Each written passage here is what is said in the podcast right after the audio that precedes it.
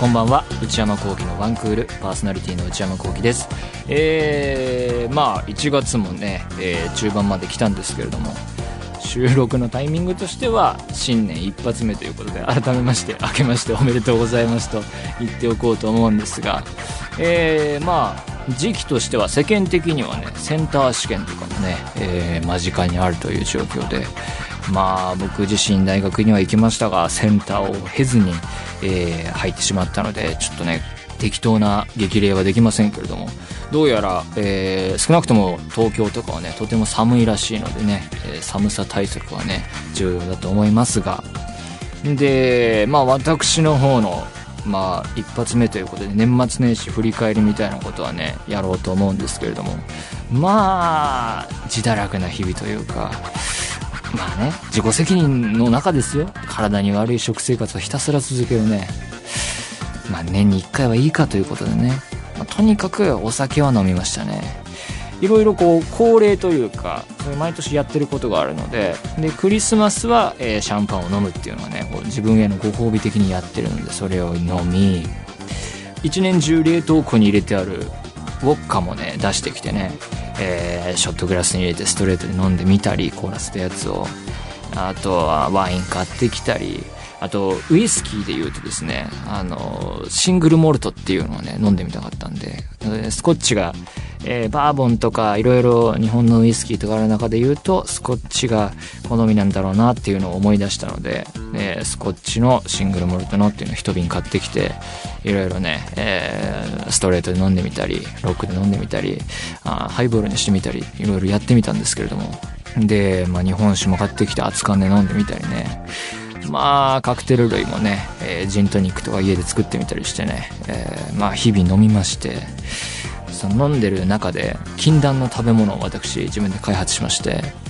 あのー普通の塩味の、あのおせんべいにの上にですねブルーチーズを乗せるんですね。これがまあやばい食べ物なんですよ。美味しすぎるやばいっていうのと結構塩分も高いぞっていうこう二重のやばい意味でのやばいっていうお酒進むんですよね。もうビールも合うし赤ワインとかにもチーズが合うしってこれねいろんなお酒に合うやつね。これこの塩分そしてカロリーを気にしだすとこれねあの踏みとどまってしまうところなんですがこれ美味しいっていうので突き進んでいってまあこういった食生活、えーそしてお酒を飲む生活を続けた結果多少胃をおかしくするっていうね胃薬もまた飲み続けるみたいなちょっとねこう自分を壊していく作業を年末年始はやってましたね。ちょっと良くないと思うんですけれどもここから変えていこうと思いますけどね。ねあと、まあ、そんなね、朝までお酒飲むとか、ゲームやるとか以外にもですね、えー事務作業もやってまして、領収書の整理をしましてね。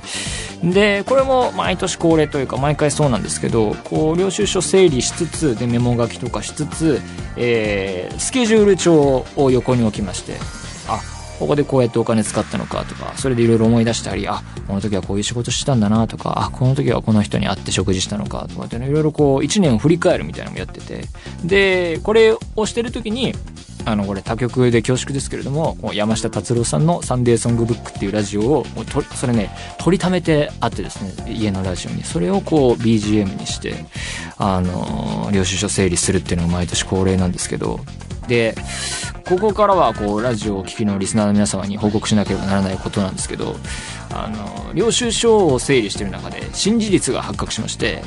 あのこの番組の中で去年の年末からあの2016年映画ランキングっていうのを1から10まで発表していったんですが、えー見た映画のトータル本数などもお伝えしたんですけどもそこに漏れがありまして、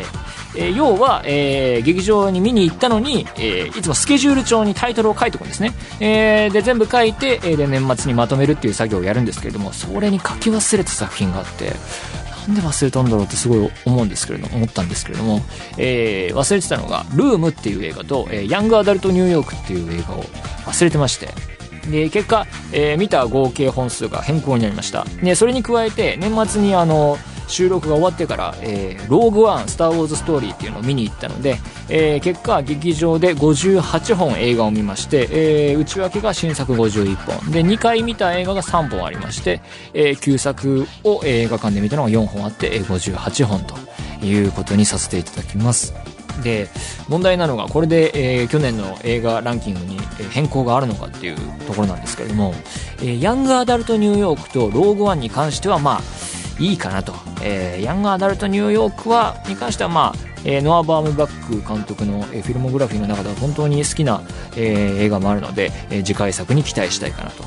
ローグワンもね、面白くなりそうなストーリーなんですけれども、うーん、という感じで、あの、逆に言えば、エピソード7の時楽しかったなーっていう風にね、あの思い出を、え見終わった後思い出すような感じだったので、えそれはランキングに影響を与えずと。なんですけれども、ルーム。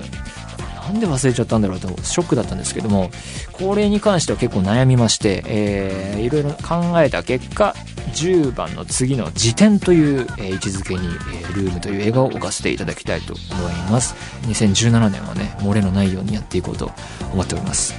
で、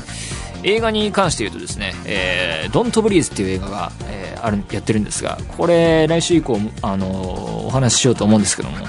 これがすごい面白くて、もう2017年ですと天球来たかなぐらいの仕上がりだったので、これはね、あの映画館で見ることに価値のある映画なので、これぜひね、上映終わる前に行っていただきたいなと、えーすごい思ってますね。えーというわけで長々と話してしまいましたが、えー番組始めようと思います。それでは内山昂輝の1クールスタートです。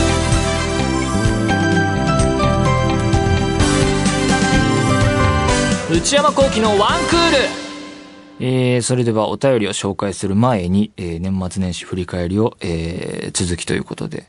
えーで、年越しの時は家でテレビとか見て、えーいたんですけども。で、元日はですね、えー毎年恒例なんですけども、まあ一応実家に顔を出すという。まあ顔を出すと言っても止まらずにですね、えー夕飯食べてまた東京に帰ってくるんですけれども、これも毎年そうなんですけど、おせちが、まあなんか、今年のおせちはね、イタリアンおせちでもなく、なんか、謎の洋風の、うん、なんとも言えないおせちがあったんですけど、それを目の前にして、なんかサインをやたらと書かされるんですね。すごい、色紙が積んであってですね、ご飯みんな食べてるんですけど、まあ僕もやることやってからご飯に移り、お酒飲んだりしたいなと思うので、サインをひたすら書かされるんですね。で、僕の兄弟の知り合いとか、知り合いの知り合いとか、遠い親戚とか、の知り合いとか、あと今年初めて会ったのが、〇〇塗装っていう会社当てっていう、謎すぎると思って、これどう使われるんだよとか思ったりしましたけれどもね。まあそんなわけでいろんな人にね、えーサイン書いたりして、やっとご飯にありつけたわけですけれどもね。で、僕、まあ、おせちとかお酒飲むのはまあ楽しいんですけども、うちの母が秋田出身で、で、毎年お正月に帰ると、秋田の名物のお魚のハタハタっていうやつがあって、あれを焼いたやつ食べるのが楽しみで、えー、なんですけども、あの、今シーズン、ハタハタがあんまり取れないあの、シーズンだったらしくて、あの、そういうニュースを見てたので大丈夫かなと思ったんですけど、あの、実家帰ってみたらですね、なんかこう、知らないですけど、地元のつてなのか、何なのか、あるところから送ってもらったらしくてですね、大量にあると。でもう、サイン書いてる間に焼いてきちゃうんですよね。まだ、まだなんだけどなと思いつつ、一気に2匹とか焼いてきちゃってね。まあ食べるか、つってね、サイン中断しながら食べたりしてね。結果、えー続々と焼かれ3匹食べまして、好物なんですよね。サゴハチ漬けっていう形で漬けたやつで、生のやつとはちょっと違う。生だと結構ドロッとしてるんで、漬けたやつが美味しいんですよね。まあそれが食べれたんでね、まああの帰った価値はあったかなと。まあサインを、たくさん書いた、そのなんていうんですかね、代償というか、はたはたの代償として、そういうことがあるっていう感じですかね。えまあ、こんな程度にいたしまして、お便りを紹介したいと思います。ラジオネーム、港のゴリラさん。えー内山さんスタッフの皆さんこんばんは。いつも楽しく拝聴させていただいています。近頃、ダラダラしながら飲むお酒が美味しくて仕方ありません。年末年始なので、だらけていることに対する後ろめたさもなく、いつも以上にお酒が美味しいです。ああ、これ、去年のね、暮れに送ってくれたんですね。まあ私もそういうような年末年始を、えー、全くその通りに過ごしましたね。えー、特に最近、スパークリングの日本酒にはまり、漬物をおつまみにスパークリングの日本酒ばかり飲んでいます。ああ、いいですね。お酒好きなことに定評のある内山さんですが、いや、それは嘘だと思いますが、最近ハマっているお酒や飲んで美味しかったお酒はありますか？あればぜひ教えていただきたいです。まあ、だから、普段はそんなに飲まないわけですよ。あの、度数的にも低めのしか飲まないし、なんで年末年始ぐらいですね、いっぱいお酒飲むのは。で、結果飲みましたけれども。だからその、どれっていうか、もう制覇したいわけですよね。その、あらゆる種類のやつを、えー、年末にかけて、えー、買い集めて置いといて、で、それで年末年始の休みの時にいろいろこう、えー、割り物変えてみたり、カクテル作ってみたり、いろいろ混ぜてみたりして、まあ、あるいは時にはストレートに飲んだり、ロックで飲んだりでもいろいろ試すっていうのがあれなんで、ハマっているお酒っていうのはないですけど、だからハマ、今回、新たにいいなと思ったのは、あの、ウイスキーですね。スコッチのシングルモルトの、えー、ある種類を買ってきて、それをストレートで飲んでる時が美味しかったですね。うん。で、スパークリングの日本酒も好きですね。あの、年末年始は飲まなかったですけど、えー、鈴音とかね。あと、脱菜の、えー、スパークリングもあってね、どっちも好きですね。えー、シャンパンみたいでね、かなり美味しいですよね。えー、というわけで、えー、何でも飲みます。あ、でも焼酎飲まないなうん、焼酎はわからない。ラジオネーム、和部さん、24歳女性。内山さん、スタッフの皆様こんばんは。いつも楽しく配置をしております。最近音楽や書籍などネット上で手軽にダウンロードしてスマホなどで楽しむことができる便利な時代になったなぁと感じることがあります。ですが私はこの便利な時代になっても CD や書籍は必ずデータではなく現物を購入したいという謎のこだわりを捨てきることができません。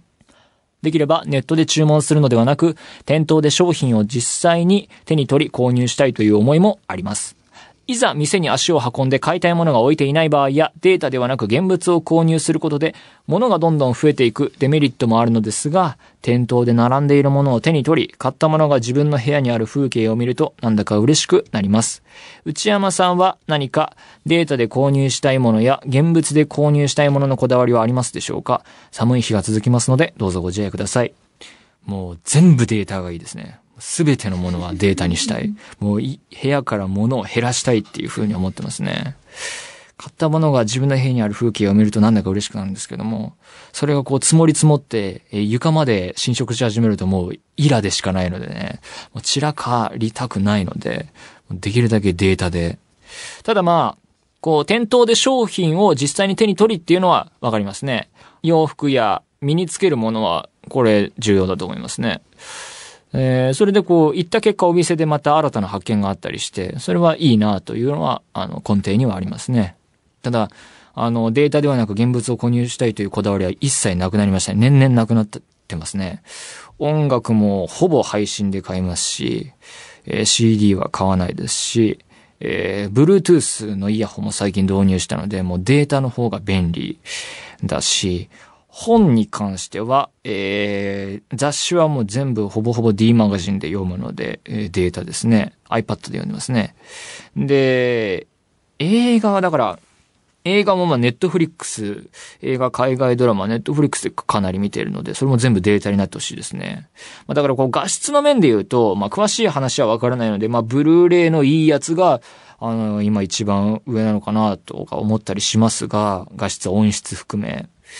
ですけど、全部データになってほしいですね。まあ、配信で買ったりもね、最近はできるんでしょうけど、もっとこう、なんかこうやりやすい形というか、うん、なんか、全部データにしたいですね。だから映画館に売ってるパンフレットもデータで売ってほしいと思ってますね。電子書籍で。で、まだ物の方がって思うのが小説とかこう雑誌以外の本がそれがね、データで買うっていうの習慣があんまりないですね。紙が便利だなっていうふうにそれは思ってます。その、もの、フェティッシュな感じで好きっていうよりは、なんか、使い、扱いやすいっていうか、うん、なんかこう、ゴロゴロ横になりながら読める。まあ iPad でもいいんですけど、重いんですよね、iPad は。だから、紙的なものが、液晶、だからこう、折り曲げられる液晶みたいな研究してるらしいですけれども、あれが発達したら、もう、紙は燃やすしかないですよね。全部データでいいですね。そう思ってますね。だからこう、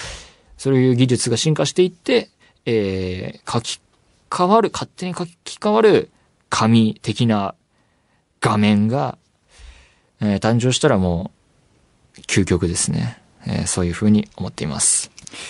というわけで、えー、皆様からのお便り引き続きお待ちしています。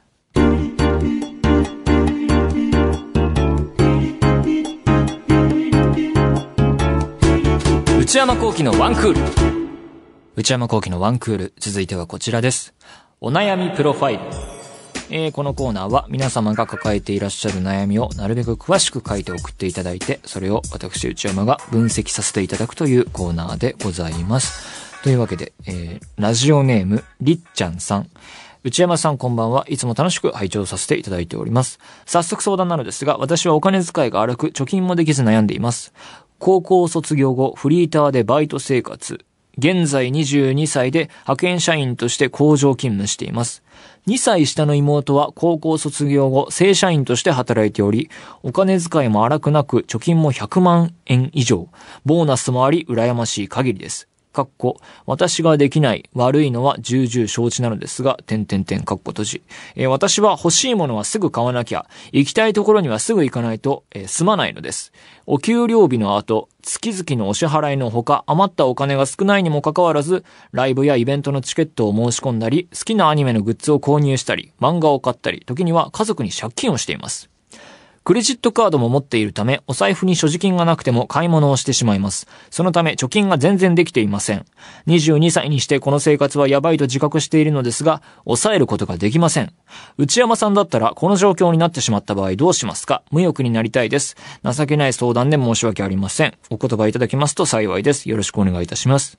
えー、そして下にはですね、えー、二重丸があって、私について、括弧、上記の文章にほとんど書いてあることと同じですが、点点点。女22歳、派遣社員、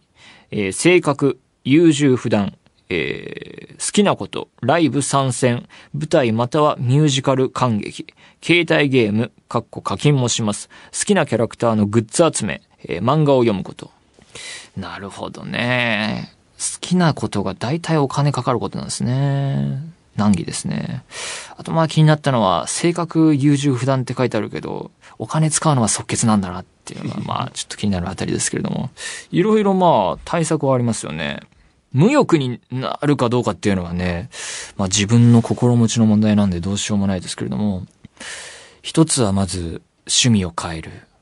あるいは趣味をマイナーチェンジさせる。ええー、まあだから、お金をあんまり使わなくて済む方に持っていく。コストのかからない方に持っていく。つまりこう、好きなことに舞台またはミュージカル感激って書いてありますけど、舞台やミュージカル、あるいは、えー、ライブなどのチケット代は結構高いですよね。あの、なんで、それを映画とかに変えるとかね。映画は1400円とかでね、大人でも、あの、見、見れたりするのでね。そういう、安いけど、同じような時間、同じようなまあ同じじゃないんでしょうけどね。同じじゃないから値段の違いがあるんでしょうけれども、まあそれいうのにちょっと変えていくとか。あとは全くお金のかからない趣味を増やすとかですね。散歩するとかね。えー、あと、漫画を読むことってあって、漫画を買ったりってありますけど、これを漫画喫茶でまとめて読むので済ますとかね。えー、友達に借りるとかね。まあそういう風な感じでお金を使わない方に持っていくっていうのは一つありますよね、対策としては。で、あとは発想の転換としては、メールには、貯金もできず悩んでいますとありますけれども、貯金が必要なのかっていう問題がありますよね。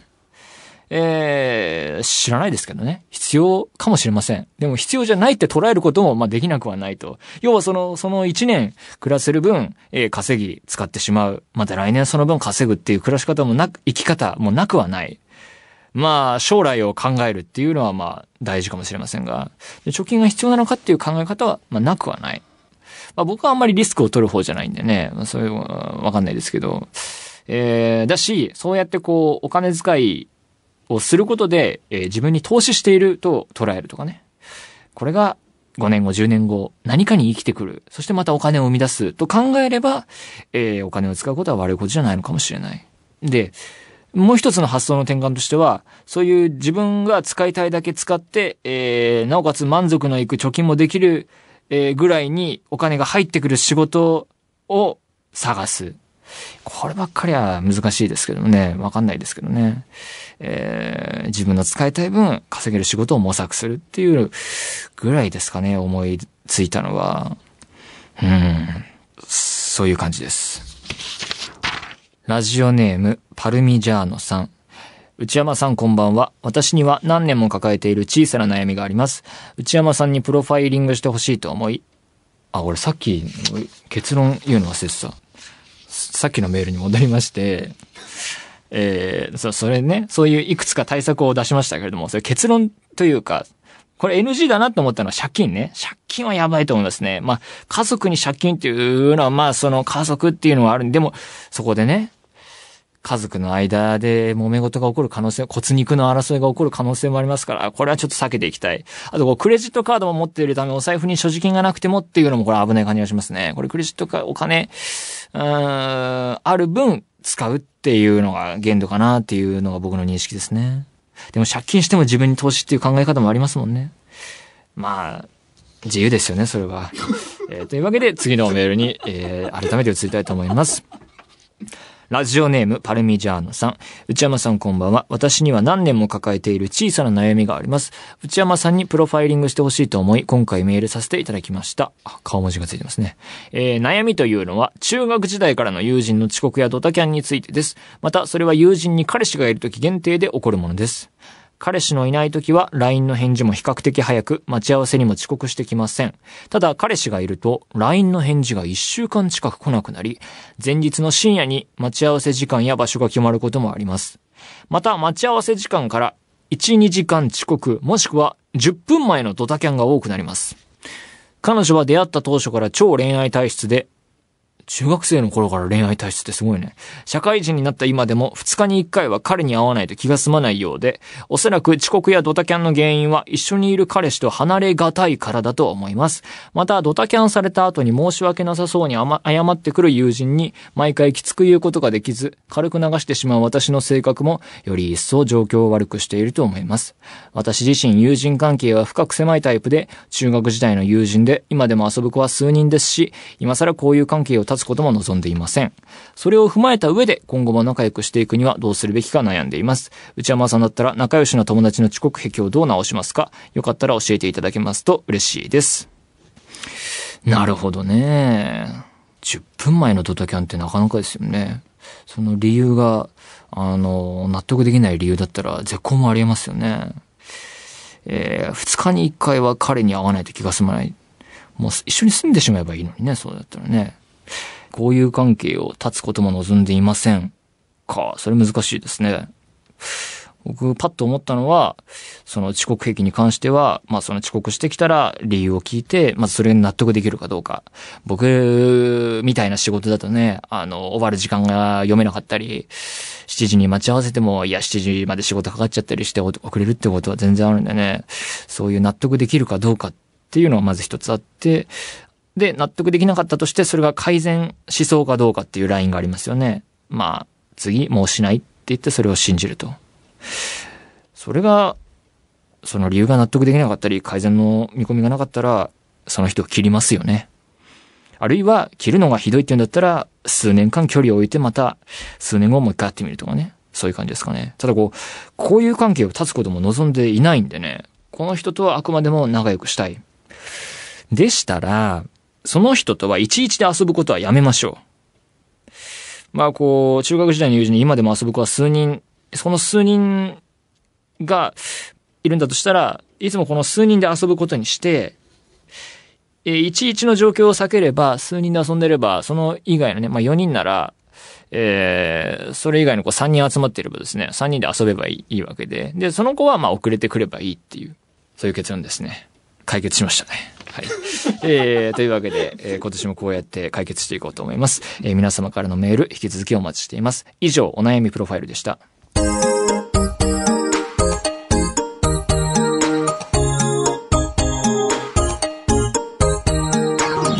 内山幸喜のワンクール、ル、そろそろお別れの時間です。えー、ドントブリーズっていう映画ね、本当に面白いんでね、えー、また詳しく話そうと思っていますので、ぜひね、これはね、映画館で見てほしい。まあ、結構怖い映画なので、本当に苦手だっていう人にはお勧めしませんが、そういう怖い面白さを求める人にはね、うってつけの一本だと思いますので、よろしくお願いいたします。